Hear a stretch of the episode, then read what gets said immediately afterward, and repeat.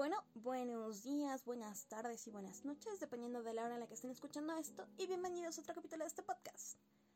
He estado muy desaparecida y esta vez tengo, una, tengo muy buenas justificaciones, pero obviamente no vengo a hablarles de mi vida, así que vamos a omitir eso y por favor denme un poco de tolerancia por haber estado desaparecida tanto, tanto tiempo. El capítulo de hoy me emociona especialmente, y eso que me emocionan todos los capítulos que subo, si no, no lo subiría. Y es porque se trata de un autor al que respeto mucho. Estoy hablando de mi poemario favorito. Y este que es mi autor favorito, que de hecho sí hizo mi amigo, y es un amigo al que estimo mucho porque es una persona muy increíble. A la que por cierto, por favor, sigan en Instagram, que está como EJG del amor. Es un autor increíble y hace tiempo que no me enamoraba tanto, tanto, tanto de un poemario. El hecho de que el autor sea mi amigo, quizá me influye un poquito, pero cuando leí su obra, su obra todavía no era tan amigo mío. Creo que de hecho todavía no era mi amigo. Pero eh, otra cosa que me emociona de este, de este poemario, de este libro, es que está escrito um, con cosas de mi ciudad. hubo una época cuando era mucho más joven en la que yo estaba muy envuelta en el ámbito del arte de mi ciudad. En esto del teatro, del cine, de la escritura. Y las cosas fueron cambiando y ya no estoy tan involucrada con ese círculo.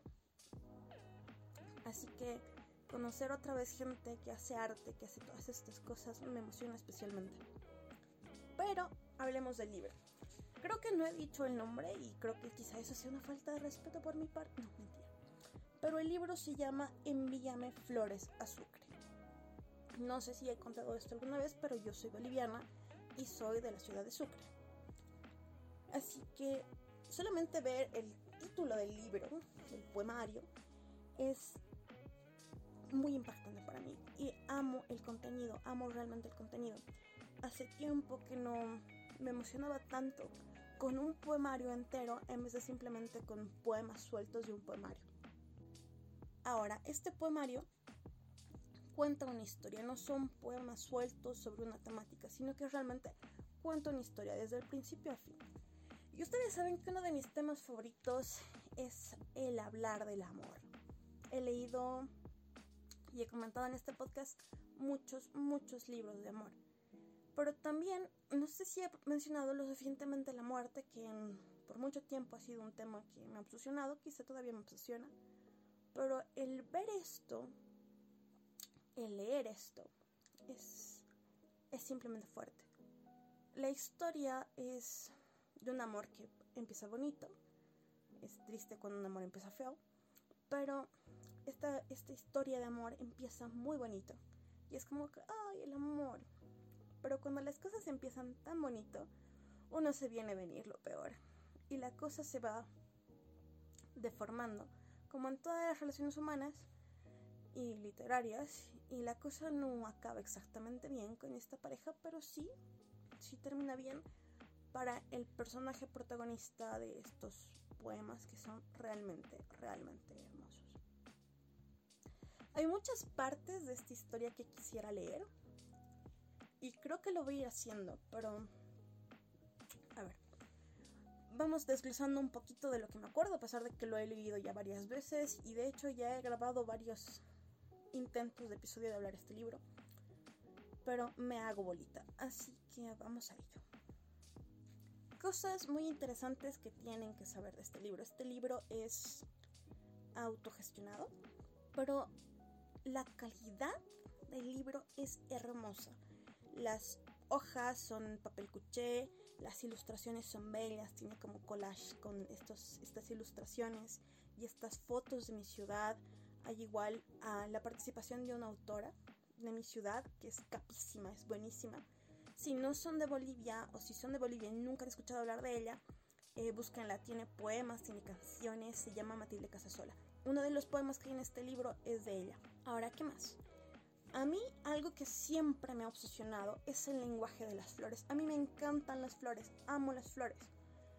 Y el hecho de que la mayoría de los capítulos o los poemas de este libro estén en base a flores es algo que me flipa, me flipa porque igual está los significados y hay varias partes del poema en las que de los poemas en los que se refieran a flores, a flores concretas porque tienen este significado concreto. Así que en vez de decir el significado entero usa la expresión de la flor y así como que wow, porque yo realmente tengo bastantes guías de significados, idiomas de las flores en PDF. Tengo uno victoriano, tengo uno latino, tengo uno de no me acuerdo cuáles años. Y son realmente cosas muy, muy interesantes de leer. Creo que ya se nota un poquito mi obsesión. Si alguien me puede pasar el dato de dónde conseguir eh, un libro del significado de las flores en Bolivia, se lo voy a agradecer. Ahora, los, los temas, los, ya dije, los poemas casi siempre están iniciados con, uno, con un nombre de flor. Y obviamente estos, estas flores, estas plantas, te van dando bastantes pistas de cómo va a acabar la cosa y cómo, o sea, cómo empezó y cómo acabó la cosa. Para darles quizá un poquito de contexto. Obviamente no tienes que ser un cerebrito del idioma de las flores para leer el libro. Y eso es una de las cosas que están como que muy muy pensadas. Porque abajito del, del nombre de la planta flor en cuestión siempre está el significado principal. Por ejemplo, para no darles todo el spoiler, porque saben que me encanta dar spoilers, el segundo poema se llama Gardenia y la gardenia representa un amor secreto. Y el penúltimo, que se llama Petunia, representa resentimiento. Los sentimientos evocados en este poemario realmente te llegan. La primera vez que lo leí, que fue el día o el día siguiente de comprarlo, estaba destrozada porque realmente sentía cada palabra. No sé si era porque también estaba un poco vulnerable en esos días, pero ahora lo leo y lo leo con la misma emoción. Así que es como que el amor, el, el, inicio de esos amores, de esos primeros amores es tan, tan real, tan mágico y cómo se va destrozando la cosa porque estas cosas horribles pasan mucho en todos lados, hace que realmente te llegue el espinita. Parte de la, de la historia que cuenta todo este maravilloso libro, esta recae en que la gente de la que se habla, el, el personaje que escribe esto, y la otra persona, mm, quizá la otra persona sí sea de Sucre, creo que sí. A lo que dan a entender, pero la otra persona no es de aquí, no es de Sucre. Entonces se conocen en otro lado, vienen, van y vienen. Y es aquí en Sucre donde el personaje que relata todo esto, pues se da cuenta de muchas cosas que obviamente le rompen el corazón. Y no es que la otra persona aparentemente sea tan sutil, sino que es una forma muy dolorosa de encontrarse de enterarse de tantas cosas y es algo que quisiera decir que no pasa, pero sí pasa. Aún así se, se mantiene este hilo de que la persona, el, centro principal de esta historia, narrada en poemas, aún ama esta ciudad. Y es algo que me llena como que de shock, porque yo he pasado casi todas mis historias de, de amor en esta ciudad, casi todas, y a veces realmente me, me gustaría irme y no volver de acá. No sé si es porque las calles ya tienen tantas historias, las plazuelas, las iglesias y todo lo que hay aquí. En muchos aspectos sigo manteniendo el amor que tengo a este lugar porque también en esos recuerdos que duelen hay recuerdos buenos. Pero la vez que realmente me rompieron horriblemente el corazón en otras ciudades, me costó mucho tiempo querer volver ahí. Aún, ahora han pasado añazos de eso. Pero aún cantado, aún me gustaría vivir en esos lugares, pero para mí han pasado años. Y no sé si habrán pasado años en este punto de, de la historia de Envíame Flores Sucre, donde esa persona sí ama este lugar, sí, sí se debe entender que como tiene un final feliz acá. Y eso es hermoso, realmente hermoso, ¿no? y también choqueante para mí, no sé. No sé qué les pasa a ustedes cuando las, las ciudades en las que viven, las calles por las que habitan, sus lugares favoritos, se convierten también en focos de otras de sus historias y si realmente se sienten cómodos empezando otras nuevas. Yo vivo en una ciudad, como ya he dicho, relativamente muy pequeña. De ahí que me queje tanto cuando esporádicamente hay ferias de libro. Pero a mí no me queda de otra, ya que vivo aquí y no creo que pueda mudarme tan pronto o pronto o lo que sea, de iniciar historias de amor que no tengan que ver con mis otras historias de amor. No solamente porque, bueno, yo no tengo ex rondando, prácticamente, pero obviamente los escenarios de algunas de mis historias de amor se van a repetir. Pero eso es algo que me intriga. ¿Cómo no hay ese resentimiento por la ciudad que te partió, que te rompió a ese punto? Sí, como mencioné, hay, cosas muy explícitas en el libro sin realmente ser explícitas. Pero esto de la infidelidad, del, creo que en cierta forma del gosteo, estos, estos pensamientos, realmente es algo que me toca muy profundo y creo que se nota. creo que en mi voz, en mi voz se nota la emoción. Hay dos poemas que a mí me encantan y me fascinan y me obsesionan. Uno, ya casi me lo sé de memoria porque realmente me la paso leyéndolo porque entiendo ese significado. Se llama Geranio Oscuro. si alguien alguna vez me stalkea, pues tengo eh, un video en mi TikTok en donde, donde hago lecturas de mis textos y demás, en el que me atreví a leer Geranio Oscuro realmente amo este poema. Voy a leerles una partecita para que entiendan, no sé si entiendan, pero con la esperanza de que sientan la emoción que siento, que sé que mucha gente que ha leído este poemario siente y realmente es muy fuerte. Ok, para motivarlos a que compren esta obra hermosísima, voy a leerles solamente dos partecitas de una parte de Geranio Oscuro, que van así. Soy un completo desastre, un caos difícil de entender. Ahora sé que lo hacías con otros, no sé qué problema debería atender. Quisiera gritar a los cuatro vientos el carnicero emocional en que te convertiste. Quiero que me escuches gritar, que veas cómo sangran mis venas, pero al parecer tu forma de mirar depende de cómo se siente aquello que tienes entre las piernas. Si esto no es fuerte para ustedes a un nivel emocional, I don't creo que no estamos conectando a nivel nivel podcastera y nivel audiencia. Pero a mí me flipa, a mí me flipa y solamente es una parte. Ahora, hay partes que igual son tiernas y estos pequeños, bueno, no son pequeños trozos porque si uno va hilando la historia, está muy presente el tema de, de la muerte, del deseo de morir. Y eso es algo que a mí me llega profundamente, quizá cuando me atreva a hablar de alguno de los libros que tengo en el que se menciona de formas explícitas el suicidio, la muerte y todas estas cosas que de momento no puedo hacerlo. Entonces quizá entiendan por qué me llega tanto estas, estas, estas partes tan conmovedoras que yo amo.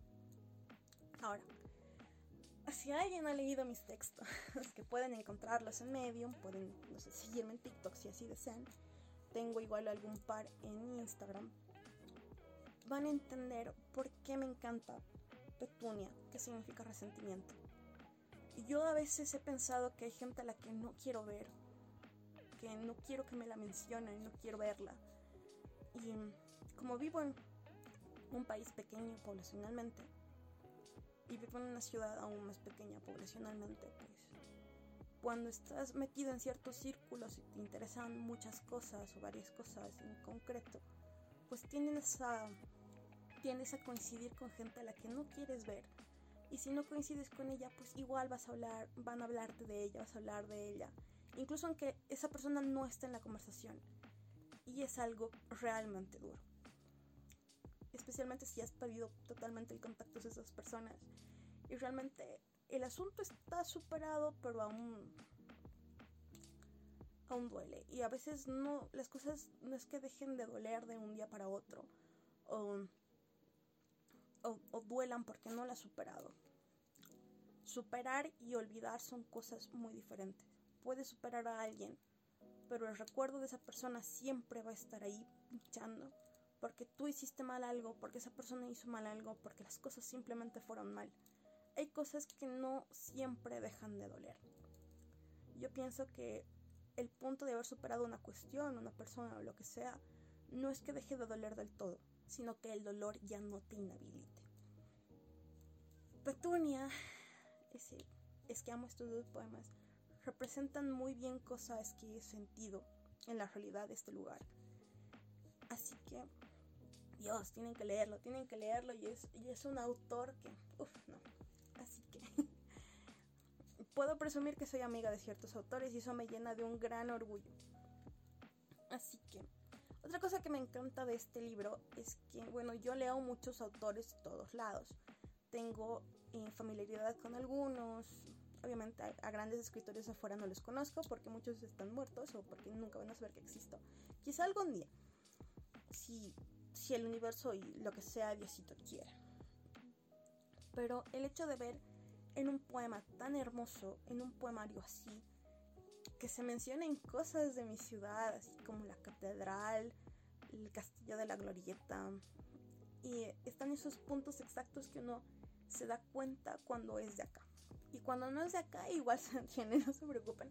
Pero supongo que está ese nivel de identificación.